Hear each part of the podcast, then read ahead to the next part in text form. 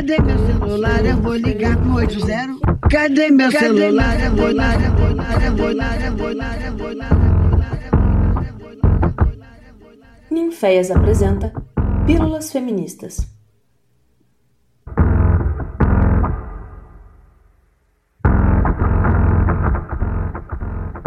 Oiê, tudo bem?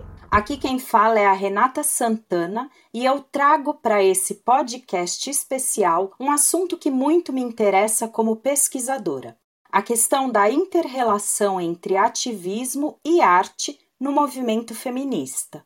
Esse é um episódio especial porque estamos em plena campanha internacional dos 16 dias de ativismo pelo fim da violência contra as mulheres. A campanha é uma mobilização mundial que acontece no Brasil desde 2003, entre os dias 25 de novembro e 10 de dezembro.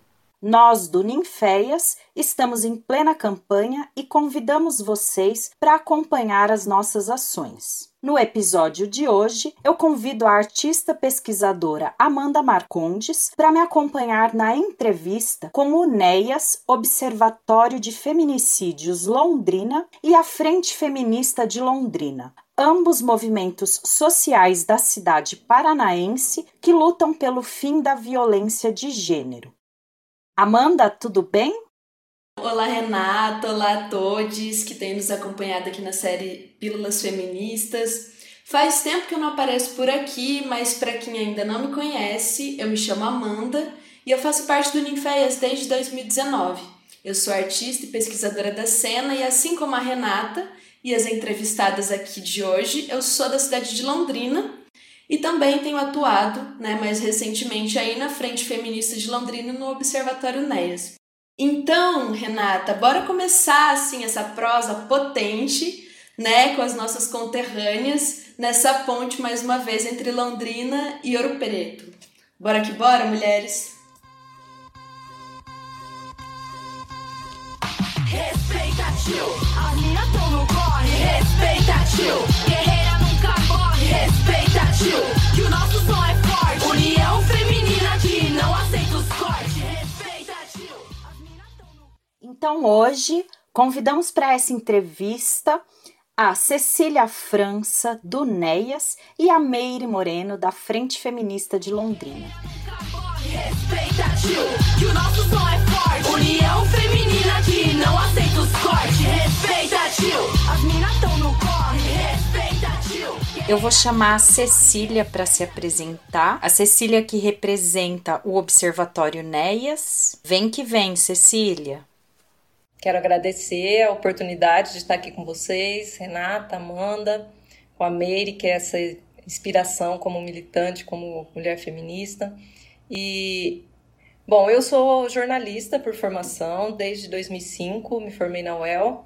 Comecei trabalhando na minha cidade natal, que é Apucarana, uma cidade próxima. Depois eu me mudei para o Acre, lá no norte do país.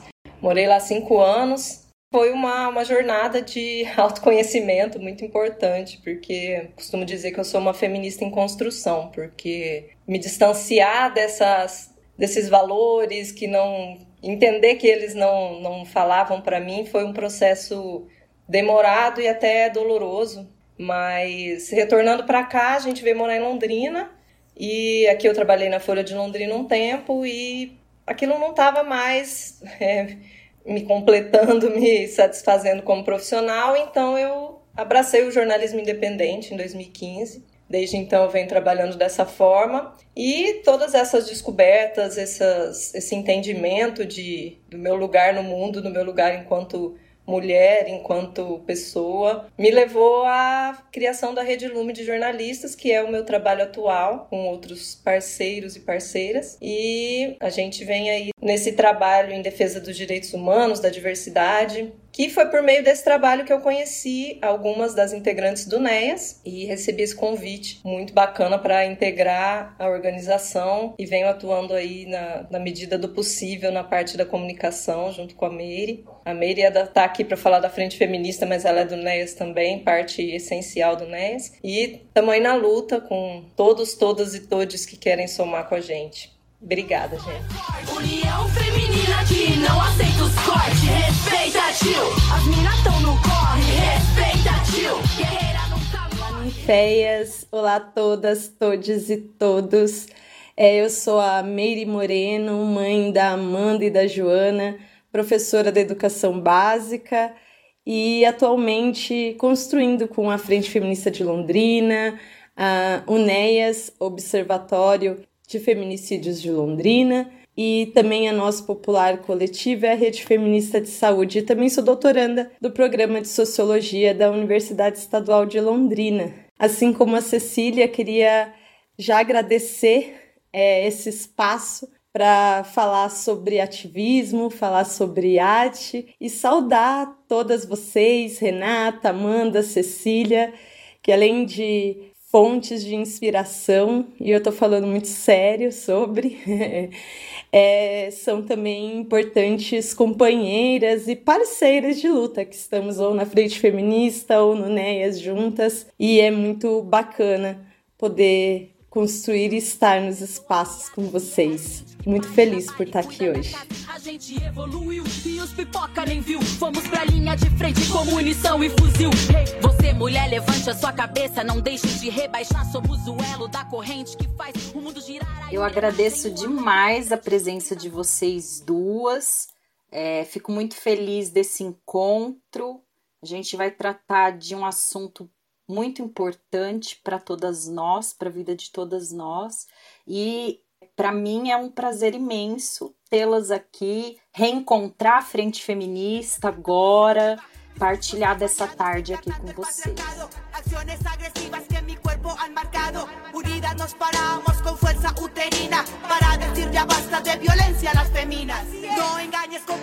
Bom, vamos lá então. Eu vou pedir para vocês contarem para a gente que está escutando vocês um pouco da história dos coletivos de vocês. Eu queria saber, primeiro, vou começar com a Cecília, como é que surgiu o NEAS?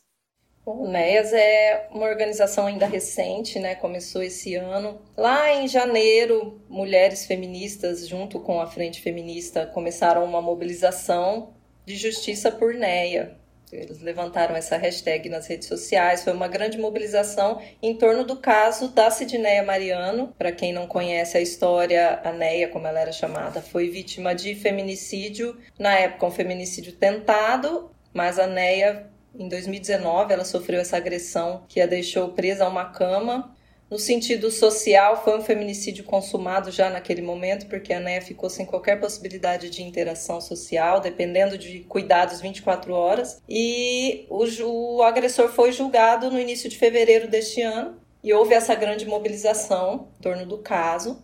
A Meire participou ativamente disso, com vigília, e houve essa condenação do agressor na, na ocasião.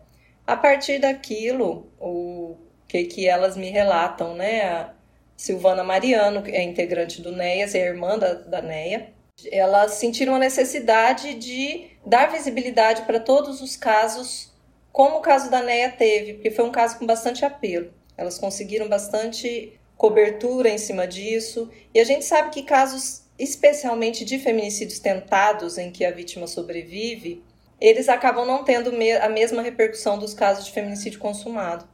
E aí sentindo que havia essa necessidade de divulgar isso socialmente e de tornar isso uma até para os registros, tornar, transformar isso em memória da cidade de Londrina. Felizmente não temos só memórias positivas. E aí surgiu essa necessidade de se criar uma organização. A partir daí surgiu o NEAS, e a gente tem aí fazendo parte desse coletivo advogadas, sociólogas, antropólogas, a professoras, artistas, eu como jornalista, outras jornalistas também.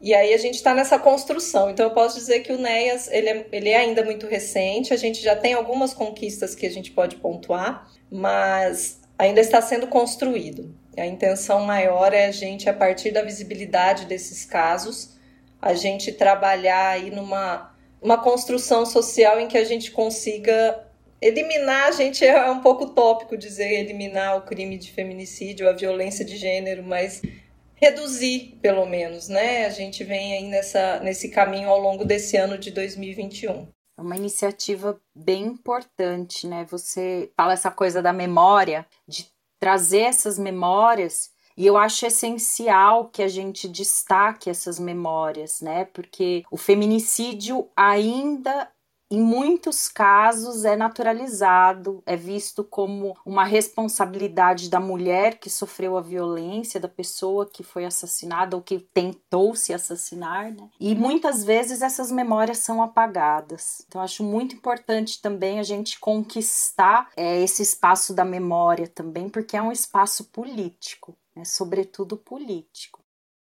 Uma consideração assim sobre a participação da Cecília né, e da, da articulação do NEAS é o trabalho da que, né, dessa questão da memória, como a Cecília traz e, e a Renata reforça, mas também um diálogo muito profundo com o refazimento, né, uma forma de refazer como essa notícia chega para a população.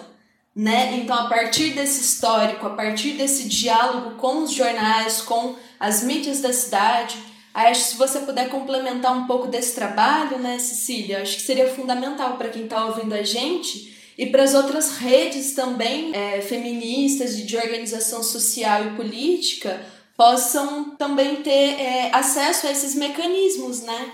De como trabalhar essas questões aí. Com certeza, eu tinha até elencado isso para falar ali mais para frente, mas já que você trouxe, eu acho muito importante. É uma das conquistas que eu acredito que o NEAS já obteve, vem obtendo, né? Ainda não é uma coisa consolidada, a gente conseguir inserir determinados discursos, mudar determinados discursos por parte da imprensa, porque a cada caso de feminicídio que vai para o tribunal do júri, o NEAS produz um informe, que é um material de excelente qualidade, com informação muito precisa e com uma análise sociológica de todo aquele ocorrido. E é uma socióloga e uma advogada que produzem esse informe hoje, então é, uma, é um material de muita qualidade que é disparado para a imprensa antes desse julgamento desse caso e ele fornece uma, ali um arcabouço de informações que eles não teriam. Eu, como jornalista, posso dizer, a gente não teria só tendo acesso a uma denúncia do Ministério Público, por exemplo. E aí, o que, que acontece? A gente tem conseguido espaços nesses programas, principalmente policiais, que são programas da hora do almoço, acaba casando ali com o momento dos julgamentos, e é, é uma linguagem que a gente como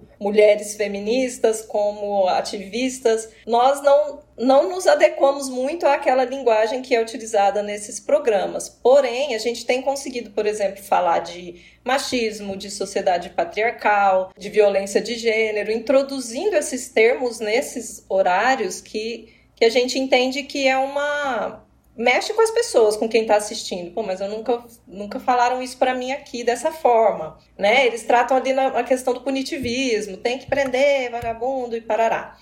É, enfim, tem que ter uma pena justa, claro que tem, não é essa a questão. Mas a gente tenta trazer todo esse cenário que resulta na violência de gênero e nesse, nessa violência máxima que é o feminicídio, né? Então, acho que a gente tem conseguido isso e estamos preparando, inclusive, uma formação para jornalistas que a Carol Avancini, que é a nossa assessora, deve ministrar e convidar os jornalistas a participarem. Ah, o que que eu, como que eu devo tratar esse tipo de assunto? Que termos utilizar? Tirar dúvidas a respeito desses termos?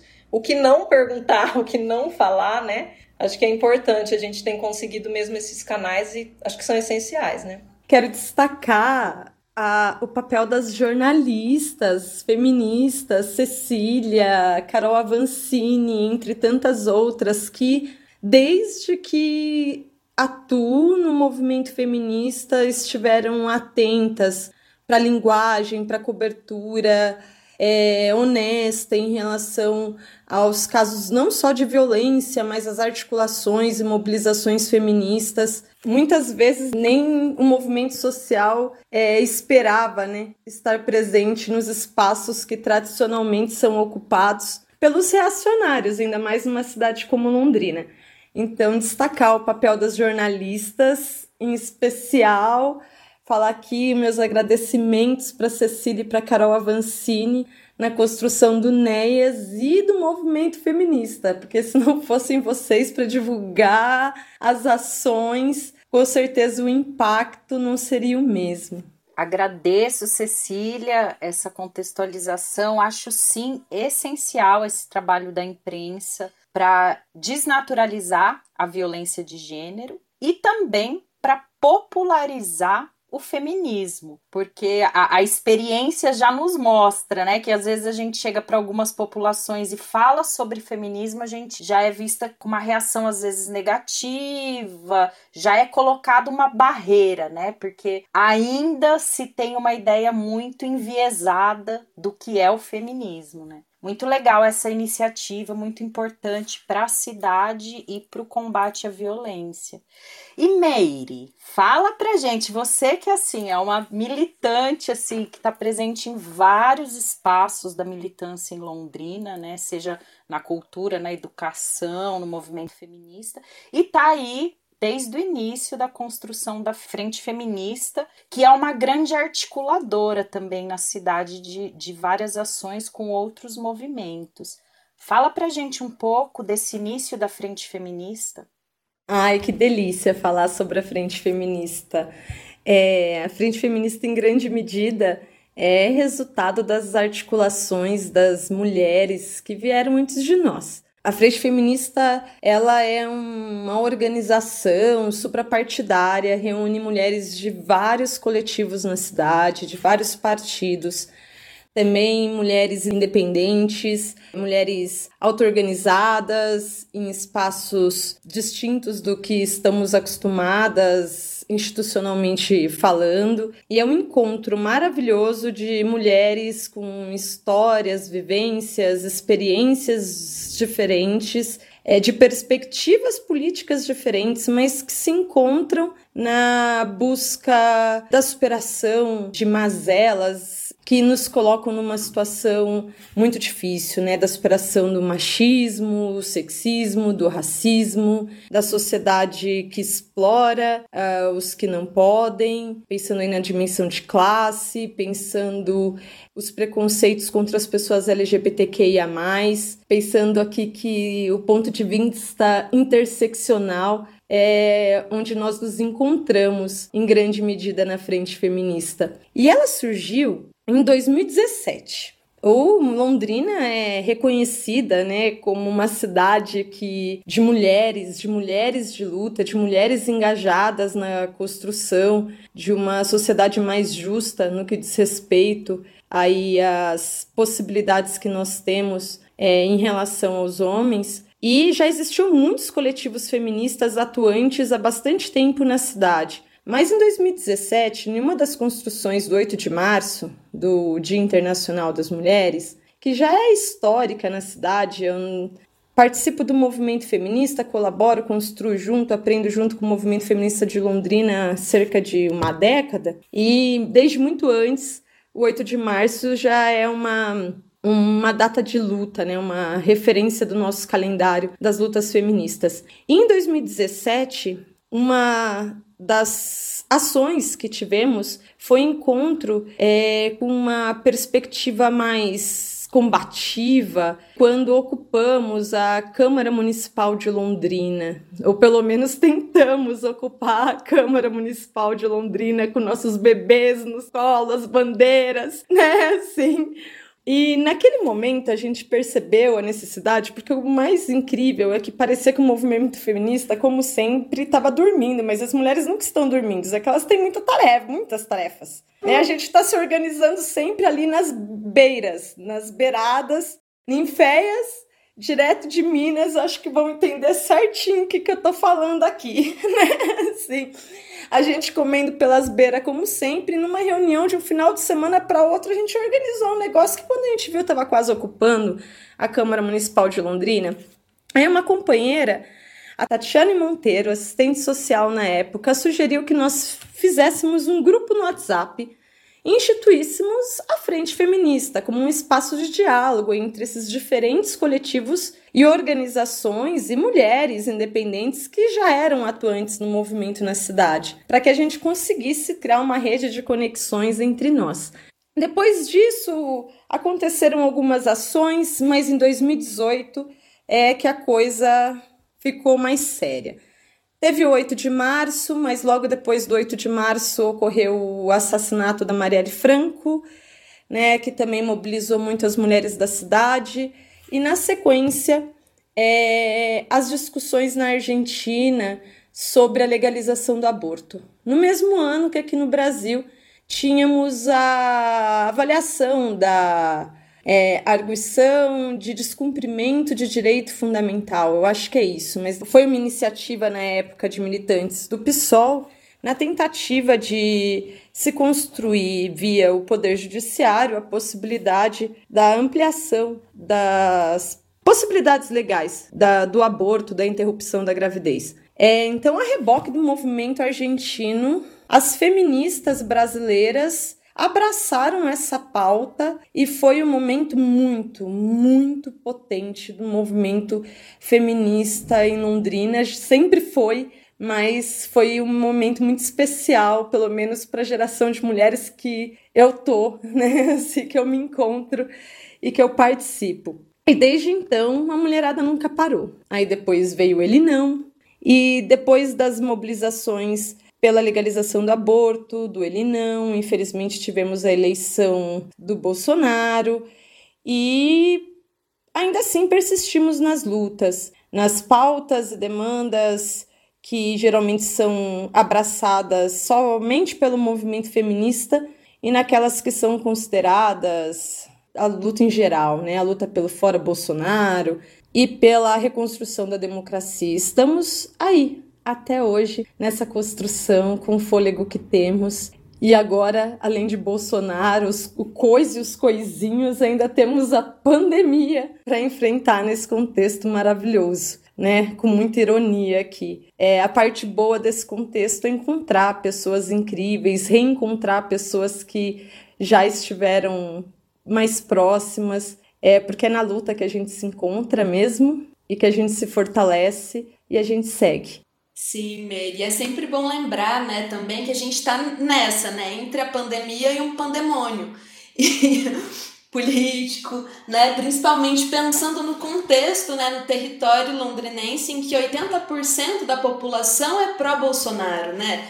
É, diferente de outros territórios e contextos, como por exemplo Ouro Preto, né, em que a gente já tem é, uma outra conjuntura, uma história mesmo de luta, né? É, existe essa memória de luta muito forte. E Londrina ainda é uma cidade colonialista, né? Com 84 anos, me corrija se eu estiver errada, mas super recente, mas que, que abriga né? essa, essa nova classe média, ou esse imaginário também, que está introjetado até nas camadas mais, mais populares, né?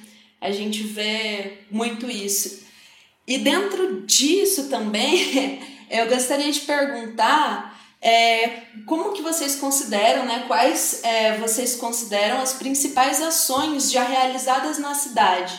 E aí eu traria um pouco essa questão, essa, essas ações, pensando no diálogo com, com as pessoas da cidade, sabe? E nas reverberações disso, o que, que vocês é, poderiam falar pra gente?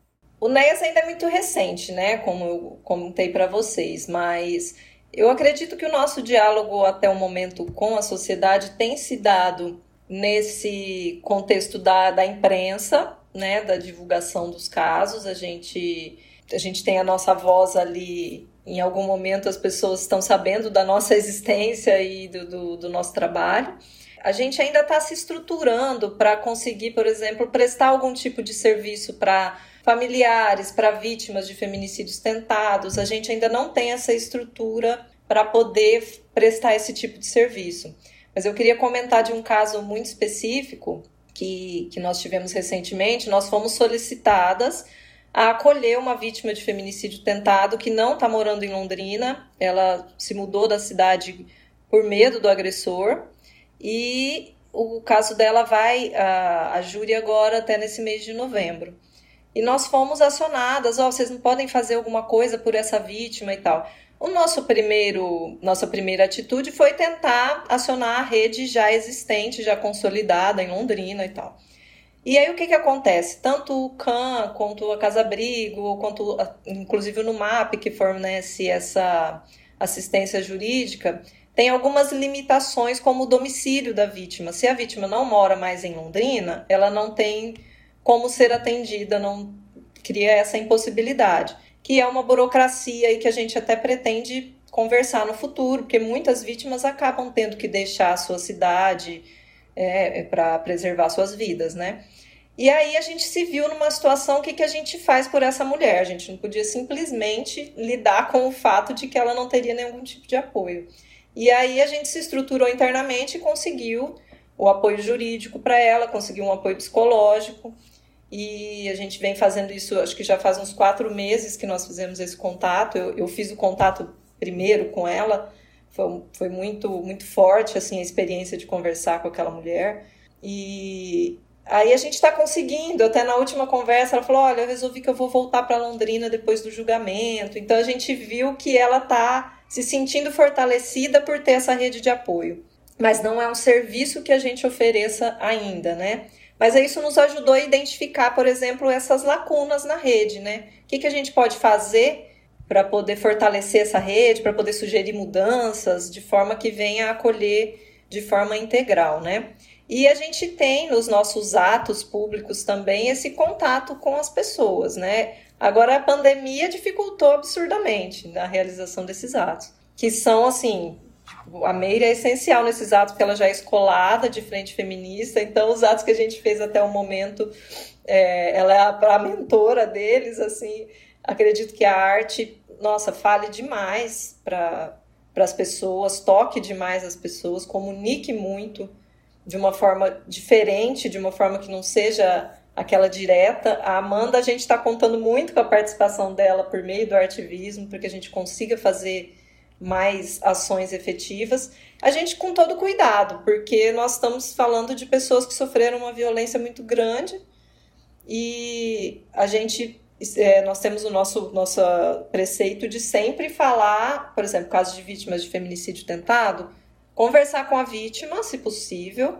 Tendo a anuência dessa vítima, nós fazemos um ato. Ou tendo a anuência da família, em casos da vítima de feminicídio consumado porque a gente não quer de maneira alguma incorrer no risco de revitimizar essa, essa mulher, que é inclusive uma das, das questões que a gente, quando assiste um julgamento, a gente está sempre ali de olho aberto para monitorar, para identificar situações de revitimização. Não vamos ser nós a promovermos uma ação dessa, né? Então a gente acredita que no pós-pandemia a gente vai conseguir ter um contato maior.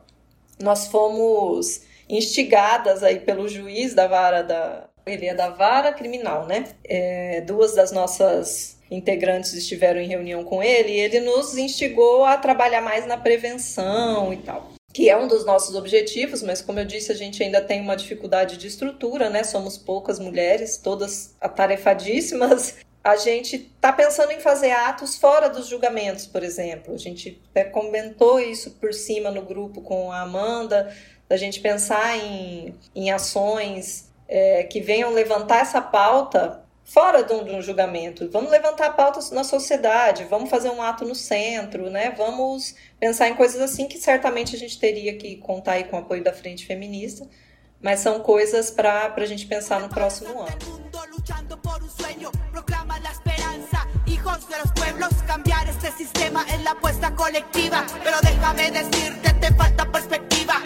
Discursos amañados encarnando el patriarcado. Acciones agresivas que mi cuerpo han marcado. A Frente Feminista de Londrina é muito conhecida pelos atos de rua, né? Muita gente conhece a Frente Feminista não só pelos atos que a própria Frente Feminista constrói, mas também pela participação das mulheres que compõem a frente na construção de outros atos. Não é só de ato de rua que se faz a luta. E a Frente Feminista é, já fez muita coisa nessa cidade, embora às vezes as mulheres, eu me coloco nesse balaio, a gente pense que a gente tem feito pouca coisa. É, a Frente Feminista é composta essencialmente por mulheres trabalhadoras, muitas mães, muitas pesquisadoras. A dificuldade da dupla, tripla jornada de trabalho muitas vezes inviabiliza possibilidades mais efetivas de participação. mas ainda assim, desde 2017, a Frente Feminista tem construído muita coisa e dado continuidade às lutas das que vieram antes de nós. Além dos atos de rua, a Frente Feminista apoia e constrói campanhas de solidariedade é, na tentativa de ajudar mulheres que estejam em situação precaríssima de vulnerabilidade social, é, individual, e tem um papel muito importante na cidade no controle social de políticas públicas. A Frente Feminista é, participa de conselhos municipais de políticas públicas, tem cadeira na, no Conselho Municipal de Promoção da Igualdade Racial e ativistas de coletivos que compõem a Frente Feminista participam de outros conselhos, como, por exemplo, citar aqui a Amanda Gayon, que participa do Conselho Municipal do Direito das Mulheres, pelo EVA Coletivo Feminista, da Rede Feminista de Saúde, que também integra a Rede Feminista de Londrina e que também está presente no Conselho Municipal de, do Direito das Mulheres. Além disso, a Frente Feminista participou de várias audiências públicas, principalmente aqueles que envolviam o debate intenso que aconteceu sobre o, a inclusão ou, na tentativa dos reacionários, a exclusão dos termos gênero e sexualidade dos documentos orientadores de políticas públicas, em particular é, das políticas educacionais e também das políticas de saúde, participa também de conferências de políticas públicas. Estivemos presentes na Conferência Municipal de Saúde, Conferência Municipal de Educação, Conferência Municipal LGBTQIA, Conferência Municipal do Direito das Mulheres, da Promoção da Igualdade Racial. Muitas mulheres que compõem a Frente Feminista participaram das eleições na tentativa também de buscar nas instituições espaço para levar público as vozes e demandas das mulheres de vários partidos diferentes, mas todas alinhadas com a, luta anticapitalista, antissexista, anti-LGBTQIA fóbico, é, antirracista também e graças ao engajamento das jornalistas maravilhosas que a gente tem na cidade, a gente garimpa junto com essas mulheres espaço na imprensa para que a voz do feminismo chegue cada vez a mais pessoas, né? A palavra do feminismo chegue cada vez a mais mulheres a mais pessoas. Eu acho que nos últimos anos, em especial, tem essa articulação, né? E é, com um movimento cultural, principalmente encontros maravilhosos no movimento dos artistas de ruas de Londrina, do, com a Nós Clandestinas, com tantos outros coletivos é, feministas ou não, mais engajados na construção de uma sociedade mais justa, nessa tentativa do encontro com a arte com a cultura, né? seja apoiando ou colaborando na construção de sarais, festivais, performances, nessa tentativa de criar uma narrativa mais poética para as nossas lutas e sensibilizar as pessoas também, chegar às pessoas e poder encontrar as pessoas de uma forma diferente. Eu acho que, resumidamente, é isso. Parece que às vezes a gente não faz nada, a gente se cobra, né? Tanto, parece que a gente não tá fazendo nada, mas retomando aqui, em menos de cinco anos, estivemos em muitos espaços importantes, além dos territórios, das rodas de conversa, da participação nas escolas, palestras nas universidades, na formação inicial, continuada de professoras e professores e assim por diante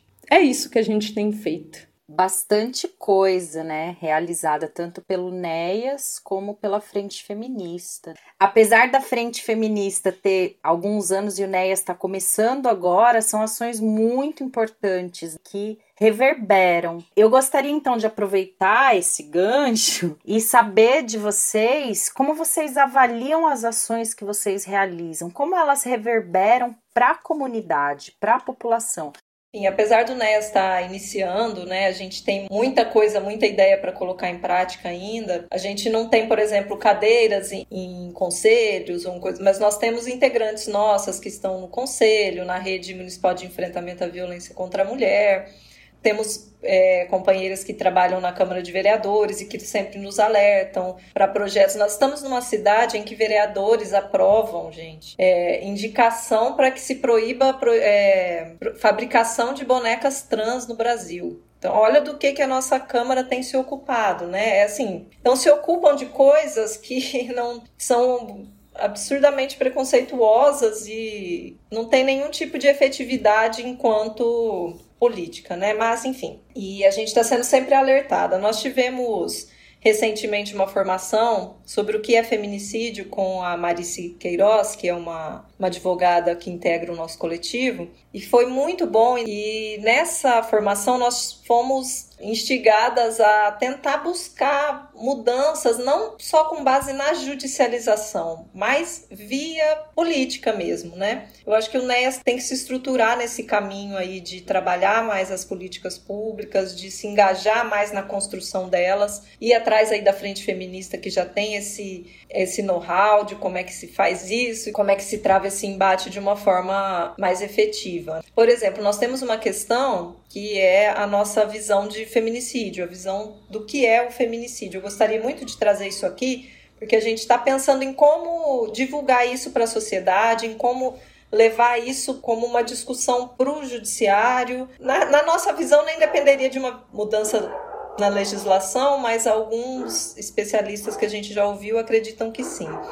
É, o que, que acontece hoje? Se nós temos um caso de uma mulher morta ou, enfim, que houve a tentativa de, de feminicídio e ele era um companheiro, ou ele era um ex-companheiro, ou ele era alguém do convívio dessa mulher, é um feminicídio. Se nós temos uma mulher que é violentada, que é estuprada, que é morta e jogada num num, numa beira de estrada, isso não é considerado feminicídio. Nós tivemos em Londrina três casos em 2019, isso é muito emblemático. De, exatamente isso que eu comentei. As mulheres foram estupradas, foram mortas e jogadas em beiras de estrada. Isso não foi investigado como um feminicídio. Por quê? Porque reduziu-se a leitura ao convívio, ou tem que ser alguém do convívio íntimo, mas a gente entende, e a lei está lá dizendo que o, o, feminicídio é um crime cometido quando você, por questões de. Não se usou a palavra gênero, né? A gente sabe que houve um embate em relação a isso, mas subjugação da pessoa do sexo feminino. É o que está na lei, não nessas palavras que eu estou dizendo, mas é o que está lá. E essa leitura muitas vezes não é aplicada. Então nós defendemos que isso seja, porque homens não são mortos dessa forma. Homens não são estuprados e jogados em beira de rodovia. Então, nós defendemos isso e o transfeminicídio. Uma mulher trans que é morta, ela é morta por conta da sua situação e por questões de gênero. A gente tem que ter esse entendimento. Nós tivemos também em Londrina casos absurdos uma mulher trans mutilada no hotel, os pedaços dela dentro de uma mala encontrados. Isso não é um feminicídio na leitura do judiciário. Nós tivemos casos mais recentes em que uma foi agredida e a outra foi morta com tiros na Avenida Leste-Oeste, uma avenida muito famosa aqui da cidade. Não é considerado um feminicídio.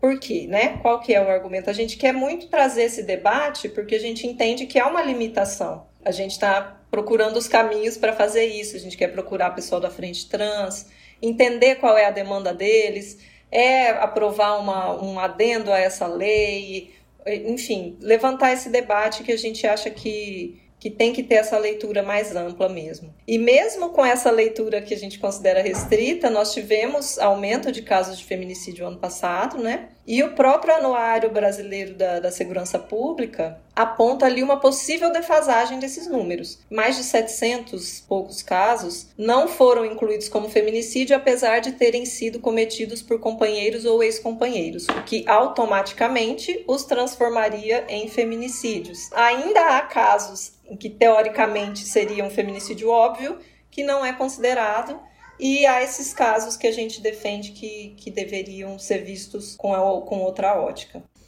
É, eu acho que vale aqui mencionar o reconhecimento. Depois de tanto, tanto tempo de lutas de muitas mulheres de diferentes gerações, diferentes coletivos, de uns tempos para cá, as feministas têm sido convidadas a participar dos espaços de construção que são tradicionalmente ocupados por homens. É, isso não se faz sem dores, de forma alguma. Eu acho que todas as mulheres enfrentaram já suas dores, dificuldades diferentes nesses espaços, mas antes esses eram os, os espaços que nos expulsavam, né? É, seja por culpa ou por reconhecimento, agora estamos neles. assim, é um avanço assim, e resistindo, porque as dinâmicas masculinistas, sexistas, elas se reproduzem nos espaços mistos e tem sido um grande desafio para muitas mulheres da frente feministas que valorizam os espaços exclusivamente femininos, e aqui femininos, leia-se não só mulheres, cis ou trans, mas todas as corporalidades que escapam às normas heteronormativas a frente feminista é um espaço para as corpas subversivas, digamos assim, né, que buscam a subversão. E para além desse, que eu fiquei até pensando se eu deveria dizer ou não, porque ainda é um campo cheio de tensões e de dificuldades, eu acho que a principal é essa proximidade com outras mulheres, com outras corpas né? A frente feminista possibilita esses encontros. É, se a gente for lá e abrir o grupo do WhatsApp da Frente Feminista nesse momento, não são as mesmas mulheres que estavam há dois anos atrás, há um ano, há três anos, há cinco anos. É um espaço que as pessoas se encontram, se conectam, às vezes se distanciam, retornam, às vezes não. Esse encontro é muito importante porque essas conexões nos fazem aprender muito, porque cada mulher que chega, chega com uma vivência, uma experiência, uma expectativa, e é um novo encontro, novos fazeres, e isso eu acho que é importante para todas que estão lá nesse né, processo de construção de respeito mútuo, que nem sempre é fácil, porque somos diversas, é muito importante. Já passaram muitas mulheres pela frente feminista, muitas continuam por lá, e a gente às vezes não se encontra nas comissões organizativas, mas nos encontramos em outros espaços de luta. E esse encontro entre mulheres que, para além de feministas, são mulheres no seu cotidiano, que trabalham, que têm filhos, que precisam sustentar a casa, manter as contas em dia, estudar e correr. E faz me lembrar aquela pergunta, né? Que ela é muito importante porque nos leva à autorreflexão, a tal da autocrítica, que é com quem a gente está conversando, né? O feminismo chega para quem? Né? Assim, para quem afinal esse feminismo está chegando? E é interessante que para responder, pensando aí nessa pergunta, a gente sempre vem com essa perspectiva de que ah, o feminismo não chega na periferia, e a gente nem nota, não chega nas mulheres periféricas, não chega nas mulheres negras, não chega nas mulheres trans, não chega nas mulheres vulneráveis, mas nem sempre a gente percebe que nessa fala vem um pacote de clientelismo, né? Como se nós só fôssemos as me lembra aqueles filmes de Armagedon norte-americanos, estadunidenses, sabe? Que tem um grupo que é salvador do universo, né? Assim. E as feministas não têm as respostas, elas não sei nem se pretende chegar a alguém ou se é o inverso, né? Se o que nos pretende é que as outras pessoas que cheguem com as suas vozes, as suas demandas, as suas necessidades, as lutas diárias e do cotidiano e esse encontro, devagarinho, a gente tem tentado fazer, porque eu acho que nesse momento, a principal tentativa da frente feminista é criar os espaços, porque nós não temos as respostas para os problemas que são tão diferentes e tão diversos. O que a gente pode fazer é criar os espaços para que as mulheres falem e sejam ouvidas e que suas vozes ecoem. E talvez isso seja a principal tentativa, não sei se é o impacto que a gente alcança, mas de alguma forma a gente percebe isso quando nas escolas as estudantes conhecem a frente feminista. Elas sabem o que está acontecendo, elas querem participar das reuniões, embora muitas vezes não tenham autorização das famílias, né, quando a gente percebe uma pauta de um programa jornalístico sob a narrativa das feministas, né, ocupando um espaço que antes não ocupávamos, enfim, no cotidiano, quando a gente vai para a praça pública e leva o panfleto pela legalização do aborto e a gente é ouvida. Trazer esses temas, gênero sim, aborto legal sim, vamos lutar pelo fim do feminicídio. E essas demandas que geralmente são invisibilizadas, de alguma forma ou outra ecoam por conta das conexões entre essas diferentes mulheres de luta que persistem resistindo, apesar da gente viver numa cidade com, sei lá, quantos por cento, quantos por cento, Amanda, você falou? 85 na época da votação, não sei como que tá agora, os autodeclarados. É, resistimos. É isso.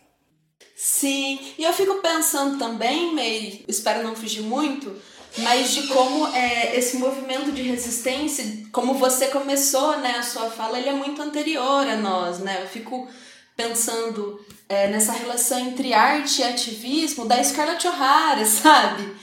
É, de como a gente teve um nome tão forte que foi assim sistematicamente abafado na cidade, né, por conta da visibilidade é, de uma mulher negra trans ativista, artista, né, que, que ganhou uma projeção nacional e que, e que construiu uma, uma familiaridade mesmo, né, tipo uma família em Londrina. Fico lembrando quando a Mel recebe a faixa, refundando, eu acho, renascendo mais uma vez essa frente trans, o quanto é simbólico, né, esse, essa história que mais uma vez soterram, tentam apagar, mas a gente ousa em ressurgir das cinzas, sabe? A gente ousa em se reencontrar, em se refortalecer, sabe?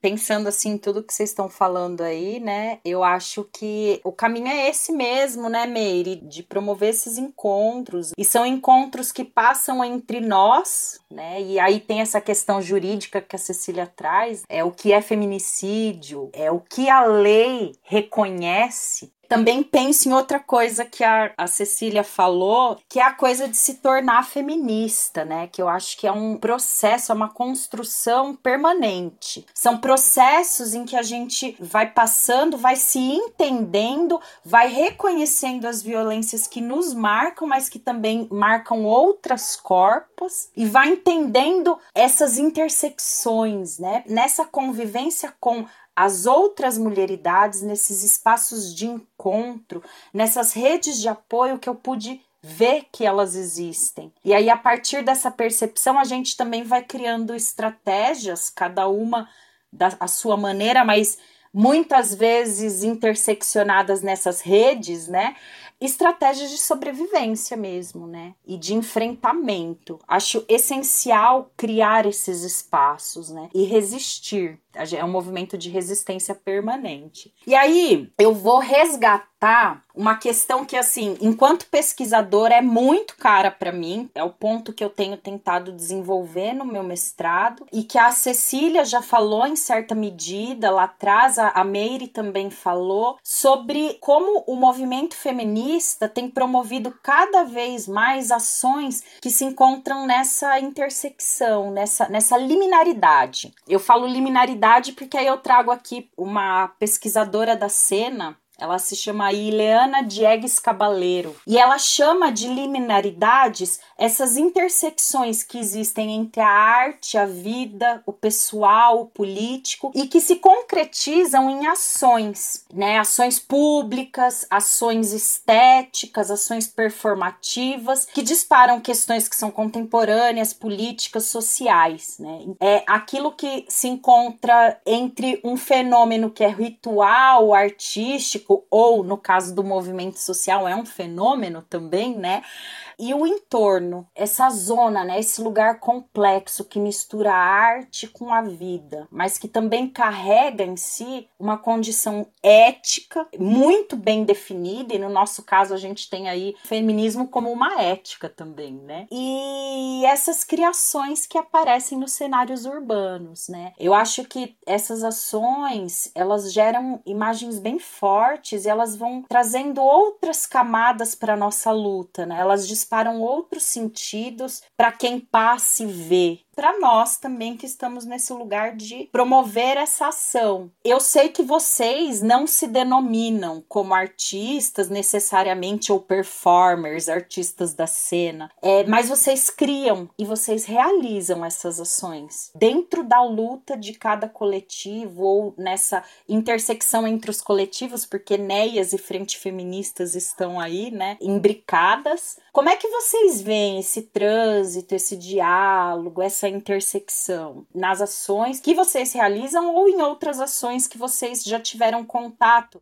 Bom, eu realmente não sou da arte, mas o que eu acredito é que a arte fala muito, né? Ela, ela toca muito, ela tem uma, uma capacidade de chegar onde um discurso direto, um discurso jornalístico não chega. É, é uma simbologia muito grande e, e que toca pessoas que eu acho que não se, não não seriam tocadas de outra forma. Então, eu acredito que quanto mais a gente puder explorar esse lado, e a gente conta muito com as artistas que estão lá. A Meire não é artista, mas ela tem ali a. Eu acho que ela é, para mim ela é. Mas ela, até por conta da, da, atividade dela como professora, ela já relatou das aulas de educação artística que ela aprendeu a fazer cartazes e aquela coisa toda. Isso tudo enriquece demais um discurso que nós, enquanto no NEAS, eu, por exemplo, como jornalista, não tenho isso, e a, nós temos muitas acadêmicas ali que não têm também essa. que, que são muito é, formais, talvez.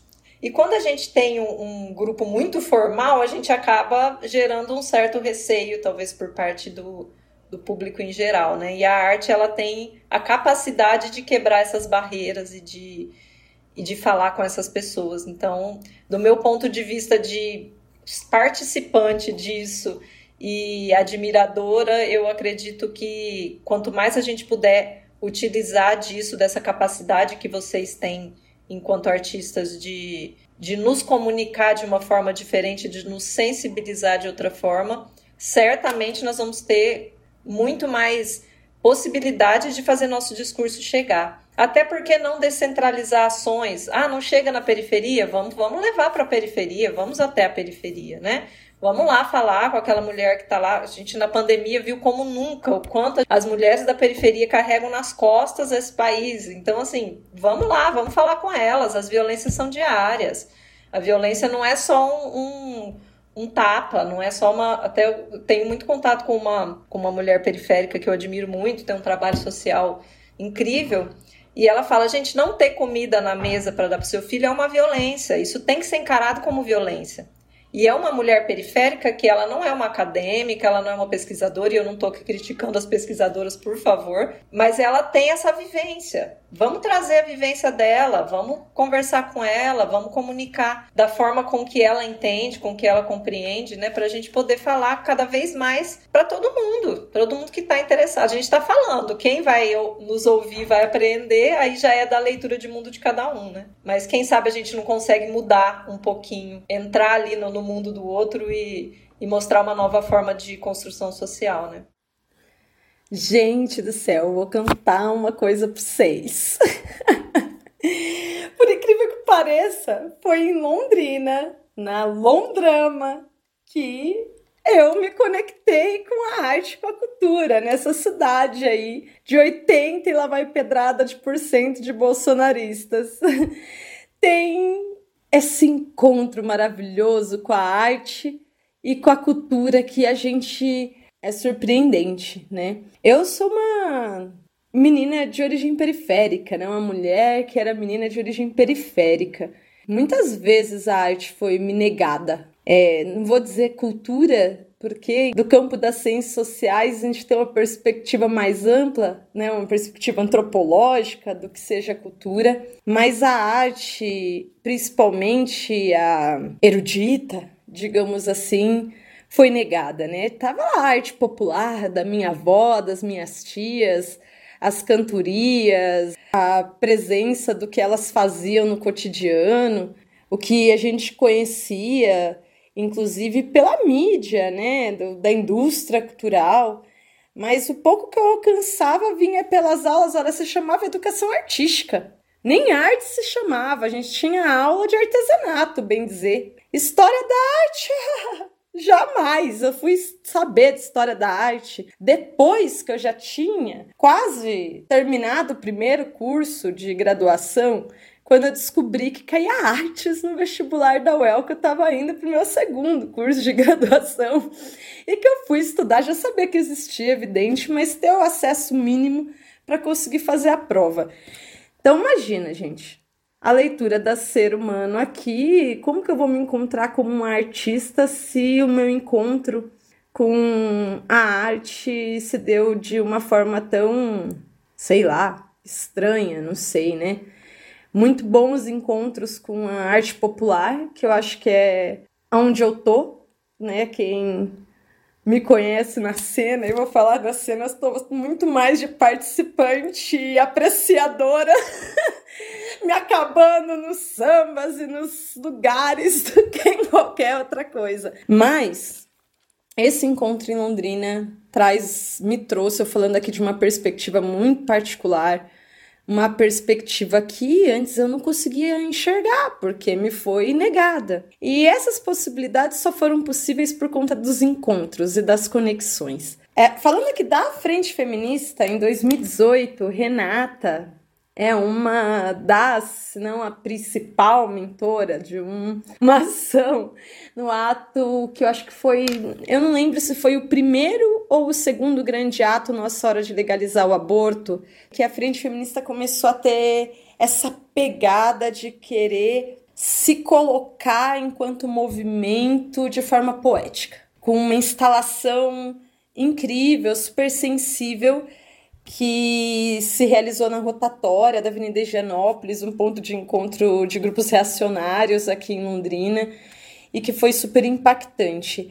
E daquele momento em diante, é claro que em outros momentos, arte, cultura sempre foram presentes no movimento, as mulheres ali sempre estiveram muito ligadas é, a isso tudo. Mas a partir daquele momento, arte começou a se tornar ativismo de verdade para a frente feminista. E desde então, muitas instalações, performances têm sido tomadas como estratégias importantes e potentes de ação feminista na cidade. E tem sido uma estratégia importantíssima, ainda mais relevante no contexto da pandemia. Muitas vezes as pessoas têm expectativa que atos que têm algum impacto social são aqueles que reúnem milhares de pessoas, que levem milhares e milhares de pessoas para as ruas, que lotem o calçadão de Londrina ou o espaço escolhido para a ação de rua acontecer. E há uma, uma cobrança até interna né, dos movimentos para que ocorra público, que tenha presença de apoiadores e apoiadoras, de pessoas que construam junto as lutas.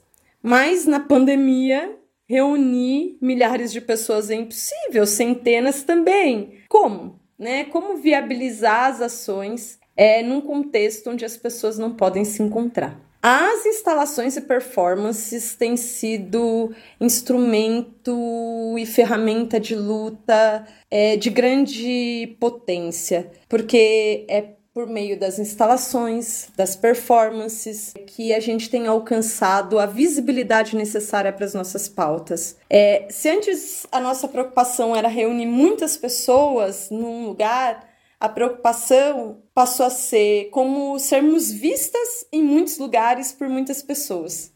E nesse sentido, a arte contribui muito. E mesmo as pessoas que nem sabiam que era arte, né?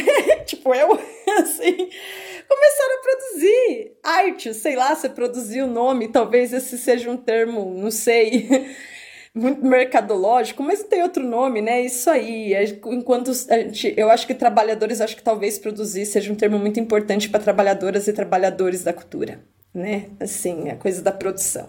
Então vou manter o termo, assim. E o que a gente realiza são essas tentativas. As mais bem-sucedidas, obviamente, têm o amparo e a inspiração das artistas, essas sim, trabalhadoras e trabalhadores também, né, da cultura na cidade. Renata, Amanda, as ideias, né, Raquel.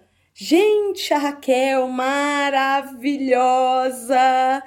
Precisa ser citada aquela ação da Exatamente, a Raquel Palma, a performance pelo assassinato, o feminicídio da Sandra Mara na prefeitura de Londrina foi muito impactante, né? Na Praça dos Poderes, é, foi muito impactante, num, num, que foi finalizada com a bandeira da Frente Feminista sendo hasteada na frente da prefeitura, que para a gente é um muito simbólico do ponto de vista do, do, da ocupação de territórios, né?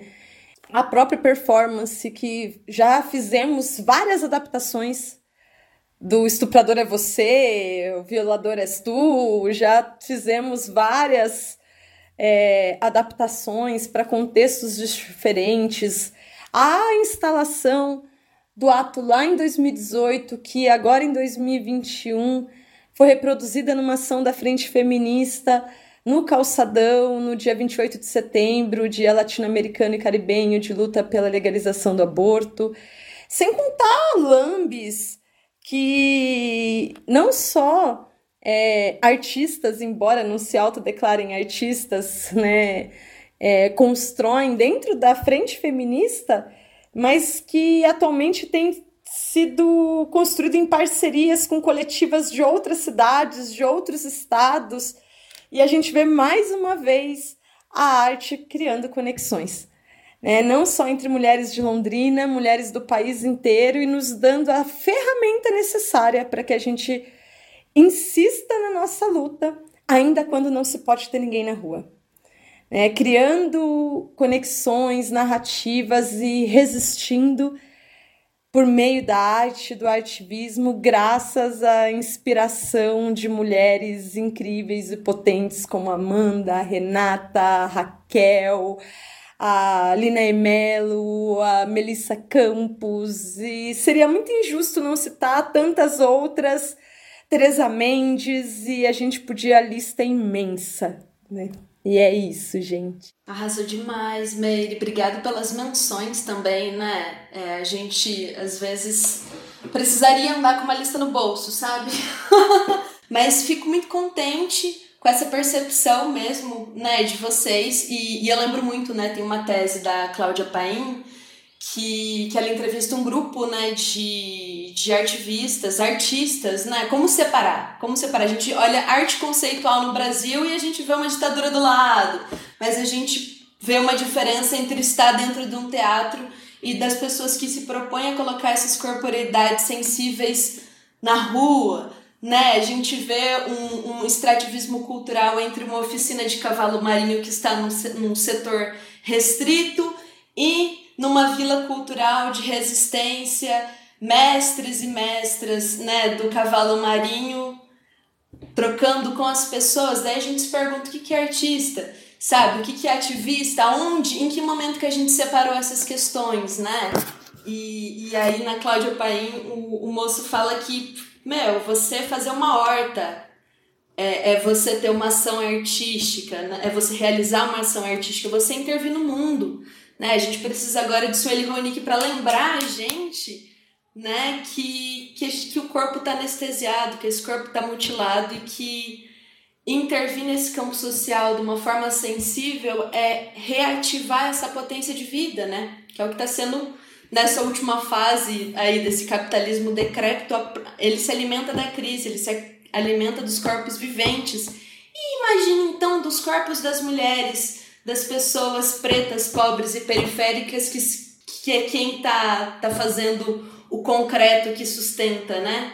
É, é, essa calcificação toda.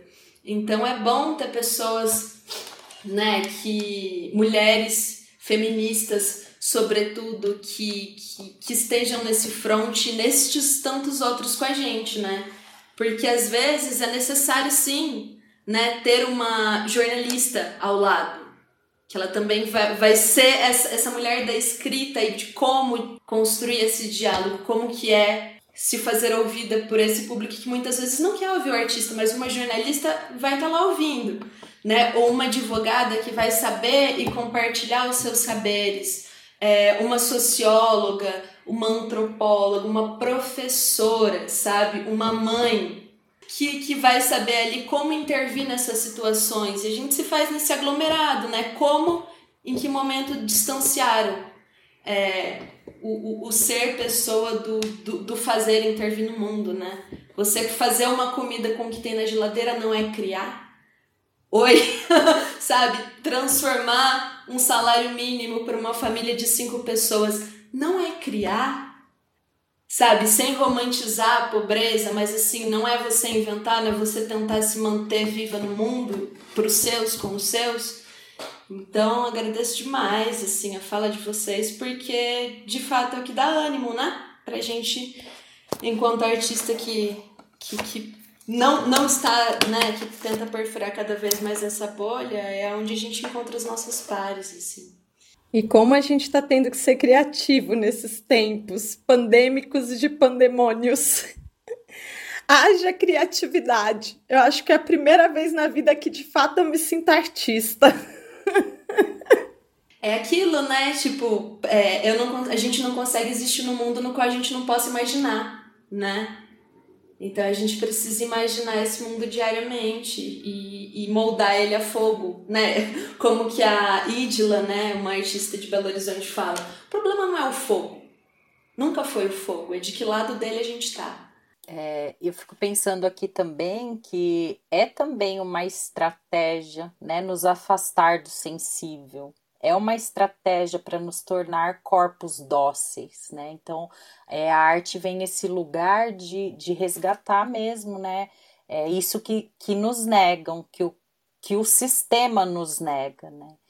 E eu tenho desconstruído bem essa ideia do que é ser artista ou de quem é artista, né? Eu vejo muita potência em corpos que não se autodenominam ou se autodeclaram artistas. Né? Vejo que também se autodeclarar artista e sobreviver como artista nesse mundo é também um ato de resistência, nesse Brasil em especial, né? É, mas estamos aí, estamos juntas, estamos misturando tudo nesse caldo gostoso, porque a gente vai derrubar o patriarcado, a gente vai. É, é uma questão de tempo, né? Estamos em processo, mantemos a esperança para sobreviver e essa rede, né? Essa, essa articulação que é essencial. E aí vocês falaram, a gente já está encaminhando agora para os momentos finais da nossa entrevista, que está maravilhosa. É, mas vocês falaram sobre a pandemia em vários momentos, né? E a pandemia ela impactou demais é, é, todas nós em, de diversas formas. Quais são os principais desafios que vocês, enquanto movimento social, estão enfrentando, especialmente nesse momento de pandemia, né? Que a gente sabe que o impacto está sendo muito grande para as mulheres, principalmente aquelas que estão em situação de vulnerabilidade e violência de gênero. O que eu acho que é importante a gente lembrar, nós estamos aqui falando de dois coletivos que são formados essencialmente por mulheres, para mulheres, pensado para mulheres ou pessoas que têm aí, performem uma feminilidade. E as mulheres, a pandemia trouxe para gente uma, uma carga extra. Eu, como mãe, Meire como mãe, mesmo quem não é mãe, tivemos atribuições de cuidados que não estavam previstas, tivemos quem tem filho em idade escolar, tivemos filhos em casa durante quase dois anos e nós temos os nossos trabalhos e, com, enfim, toda a nossa jornada, que já é uma jornada muito, muito puxada, jornada tripla. Mesmo quem tem um companheiro participativo é uma jornada, uma companheira é uma jornada pesada. Então a, a pandemia ela trouxe assim uma carga muito pesada para as mulheres e não só de trabalho, mas uma carga emocional que às vezes a gente não comenta e isso não é falado. As mulheres periféricas, elas estão adoecidas, todas que eu conheço, com quais eu convivo, não só as periféricas, é lógico que para a saúde mental nesse momento de quase todo mundo está em frangalhos, mas elas estão adoecidas porque, gente, é tanta responsabilidade e é o você não poder, por exemplo, abandonar o seu emprego porque você depende dele para sobreviver, ou é você ter que deixar de, de, de, trabalhar mesmo precisando daquela renda e você não tem um apoio estatal para isso. Então, assim, nós estamos falando de, de duas entidades formadas por mulheres nesse o NEAS nasceu nesse contexto de pandemia já lidando com todas essas questões. Então, falando do ponto de vista de, das integrantes, todas nós temos muito pouco tempo para militar, muito pouco tempo para exercer as nossas, nossas funções ali, as quais a gente se dispôs, né? Então, eu acredito que no pós-pandemia a gente vai conseguir se estruturar muito mais nesse sentido, como organização, porque a gente vai ter um pouco mais de tranquilidade nesse sentido de, de carga, apesar de que essas cargas elas continuam, uma vez que você abraça ela, é difícil de, de, de não não continuar fazendo, né? Mas enfim, muita coisa do, do que a gente precisou desenvolver agora esse ano, a gente vai conseguir rearranjar em 2022, esperamos, né? E lidar e nos aproximar do, do nosso público, né? E daí a gente sabe que apesar do ah, índice de feminicídio crescer um pouco em 2020, mas a gente sabe que denúncias caíram. Por que, que caíram? Porque as mulheres deixaram de ser violentadas? Claro que não, elas estavam presas em casa com seus agressores. Então a gente tem noção desse contexto e a gente quer chegar nessas mulheres. E a gente quer botar o sistema para como é que tá? Como é que tá o atendimento? Por que, que essas. A gente sabe que muita coisa ficou trabalhando só remoto durante todo esse período. A gente entende que é uma necessidade, obviamente, de distanciamento, houve todo esse essa questão de saúde, mas traz um problema com o qual a gente vai ter que lidar agora no pós, com certeza, né? Então, só para ser bem breve, eu acho que eu apontaria essas dificuldades, assim. E, claro, nas ações públicas, né? Os nossos atos públicos, que a gente já comentou lá atrás, que ficaram bem limitados, mas a Meire já trouxe aí bastante sobre isso. E vou tentar ser rápida também. Bom, gente, estamos arrasadas, humilhadas, cansadas. Porque, como a gente já disse aqui antes, é uma pandemia só, é a pandemia com pandemônio. Somamos uma pandemia de um vírus mortal com um representante no governo que é pior do que o vírus. É, para as feministas brasileiras, para as mulheres, para as mulher, mulheridades, é a lástima, né? É a morte horrenda, mas seguimos na resistência e investindo na criação de novas possibilidades nesse contexto. É o acúmulo de tarefas, o impacto emocional do isolamento social, o impacto social da fome que bateu na porta de, inclusive, ativistas do desemprego, da fome, da falta de moradia e algumas demandas que nos preocupavam, mas que não eram tão latentes, voltaram a ser latentes. E além das diferentes violências que sofremos, virou alvo da nossa luta, talvez se intensificado porque nunca deixou de ser, né? O combate à fome, à miséria, ao desamparo, ao saneamento básico, à vacinação. É tão desgastante. E do ponto de vista da ativista, me chama muita atenção e foi muito impactante para mim, e eu imagino que para muitas mulheres, que o espaço de construção e de luta é esse espaço do encontro e das conexões nos fazia muito bem, apesar das nossas pautas e temas serem muito desgastantes e tristes. O encontro era fortalecedor, né? A gente poder se encontrar é, nos dava forças, É, e de um dia para o outro, a nossa casa virou o espaço do cuidado, do trabalho e da luta. Num lugar só. E não tinha mais divisão. Né? Aquela máxima de o feminismo precisa acolher as mulheres mães. Bom, agora não existe, principalmente na frente feminista e no NES que tem tantas mães, só tem feminismo com as mulheres mães, só tem feminismo com criança correndo pela sala, nos encontros das câmeras, e correndo durante o trabalho, e correndo durante tudo. É um desgaste imenso tanto do ponto de vista psicológico quanto do ponto de vista das nossas articulações e mobilizações, que a gente precisou se reinventar, correndo de romantismos sobre o que é a gente se reinventar, mas é, nos forçou a construir novas possibilidades, né? novos espaços para nos encontrarmos, retomar preocupações que sempre foram importantes, mas talvez em determinado momento tenham ficado meio distantes. Essa preocupação com a fome, com a miséria, com o básico do básico, né, com a saúde mais básica, elementar, e que é importante dizer das mulheres que não são ativistas.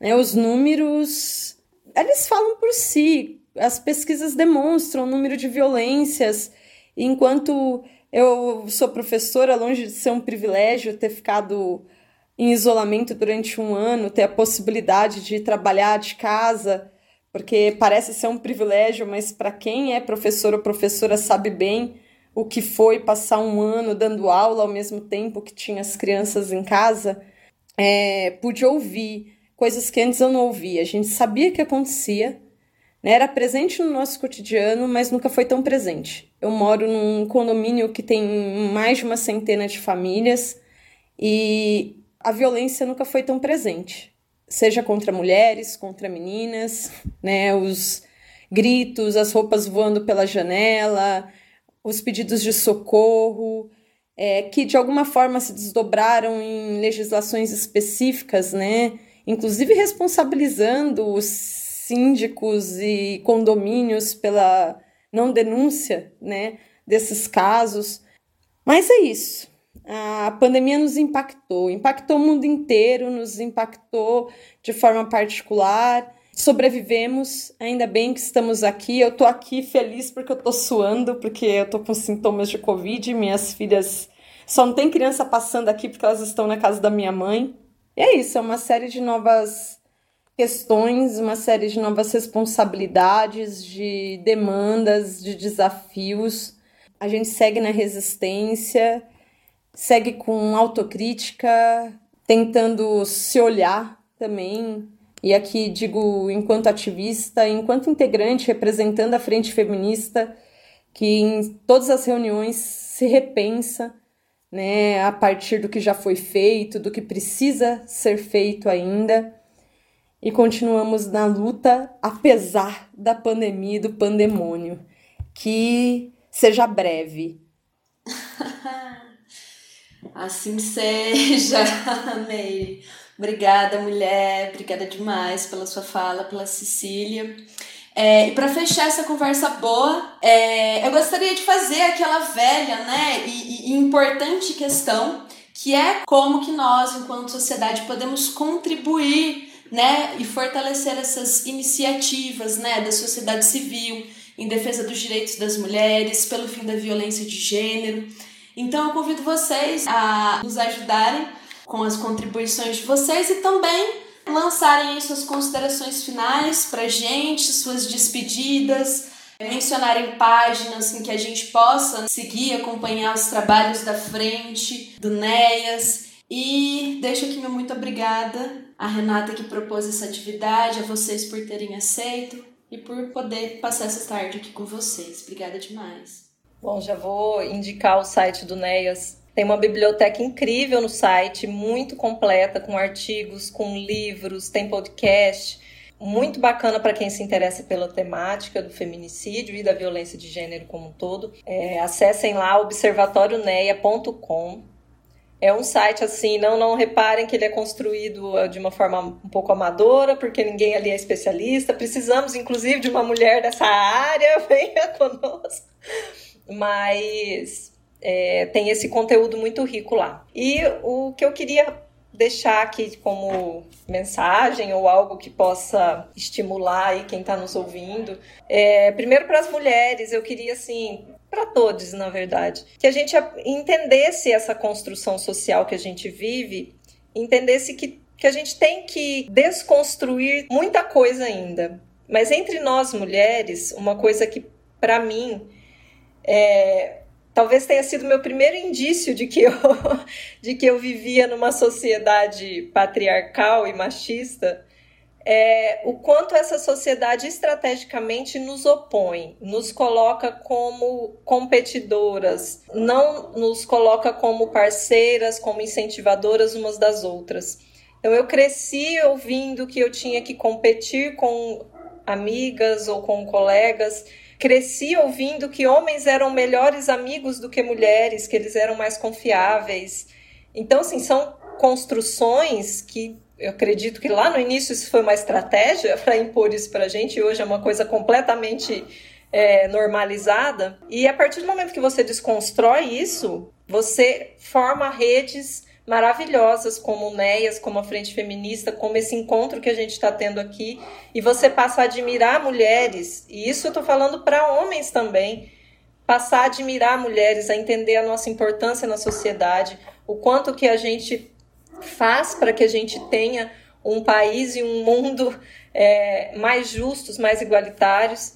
Então, o meu convite é para essa desconstrução do olhar e esse ponto específico da, da competição. Eu, talvez algumas mulheres se identifiquem com isso, ouvindo esse, esse, esse, relato que de uma experiência individual minha. Obrigada, Renata. Obrigada, Amanda, por essa oportunidade. Obrigada, Ninféias. Meire, sempre um prazer te ouvir e aprender com você e trocar com você. E até a próxima oportunidade. Muito obrigada. Ai, como é bom estar com mulheres tão potentes e maravilhosas. A fala é sobre isso, sobre encontros, sobre conexões. Penso que o que precisamos é estarmos perto de mulheres, de histórias diferentes, de vivências diferentes. Juntas somos mais fortes. Parece um clichê, mas é um fato somos mais potentes nos nossos encontros, justamente porque podemos não só alcançar maior possibilidade de fala quando somos muitas, mas principalmente porque a gente pode desenvolver a nossa escuta. E quando escutamos bem, podemos falar melhor, né? E juntas nós conseguimos falar muito melhor e muito mais alto. Então, eu acho que a nossa tarefa passa um pouco por isso. É pelo encontro com mulheres, com mulheridades, com corpas, com criar conexões. Talvez seja essa a maior tarefa da luta feminista hoje. Criar as redes de conexões entre essa diversidade de mulheres que juntas são muito mais potentes do que sozinhas. Criar espaços de escuta, de possibilidades de que a voz seja projetada com um eco muito maior. Isso a gente faz nos territórios, nos bairros, no nosso local de trabalho, no nosso cotidiano. É de alguma forma por meio dessas conexões e dessas redes e desses encontros, a gente possibilitar aquele minutinho da pílula feminista. Oh, não. Você tem um minutinho para a voz do feminismo, para a palavra do feminismo hoje. É levar a palavra do feminismo todos os dias, em todos os espaços. Ainda que nos chamem de doutrinadoras. mas que na verdade é só nossa resistência, né? Para continuarmos vivas é, e não só vivas, porque a gente quer continuar viva, mas a gente quer autonomia. Autonomia sobre nossos corpos, sobre as nossas corpas, sobre as nossas vidas. A gente quer dizer, a gente quer escutar, a gente quer criar possibilidades de escuta. Eu acho que é um pouco essa a nossa tarefa. Estar em todos os espaços com a palavra do feminismo, construindo a nossa luta diária, a resistência diária, da hora que acorda até a hora que dorme, para um dia, quem sabe, não existam mais amarras para nenhuma de nós. E é um grande prazer estar com vocês. Queria finalizar agradecendo essa possibilidade. Ninféias inaugurou uma nova fase na minha vida que é ser ouvinte de podcast. Por causa do Ninféias, a galera do Adélia já tá até produzindo podcast. Foi inspirado em vocês. Qualquer coisa depois eu mostro os resultados. E eu sou muito, muito, muito feliz por esse encontro e que essas parcerias persistam, que Ninféias, Neias, Frente Feministas e todas as coletivas tenham vida longa, porque a revolução será feminista ou não será? E é de nós por nós. É isso, gente. Valeu. Obrigada. A revolução feminista está acontecendo, talvez a gente não veja é, ela toda, mas estamos fazendo parte é muito importante. É muito importante a gente manter essas teias que nós temos tecido entre nós e que elas se ampliem cada vez mais, né? Que a gente dissemine mesmo o feminismo por todos os cantos e por todos os poros de todas as pessoas. Desse mundo careta e covarde é, eu agradeço imensamente a presença de vocês, Cecília, França e Meire Moreno, a parceria aqui da Amanda Marcondes na condução dessa entrevista, ao NEAS, Observatório de Feminicídios Londrina e a Frente Feminista de Londrina, pela acolhida, pela disponibilidade, pela troca. Renata, brigadão, mulher. Obrigadão, pessoal, a todo mundo que nos acompanhou até aqui. Né? Nos basta dizer que o episódio de hoje ele foi especialmente produzido para os 16 dias de ativismo pelo fim da violência contra as mulheres. Nossa campanha segue até o dia 10 de dezembro e você pode acompanhar pelo Instagram ninféias. Por hoje é isso. Beijas roxas feministas para você e até a próxima. Essa foi mais uma produção do Ninféias, Núcleo de Investigações Feministas, com o apoio da Pró-Reitoria de Extensão da Universidade Federal de Uruguai.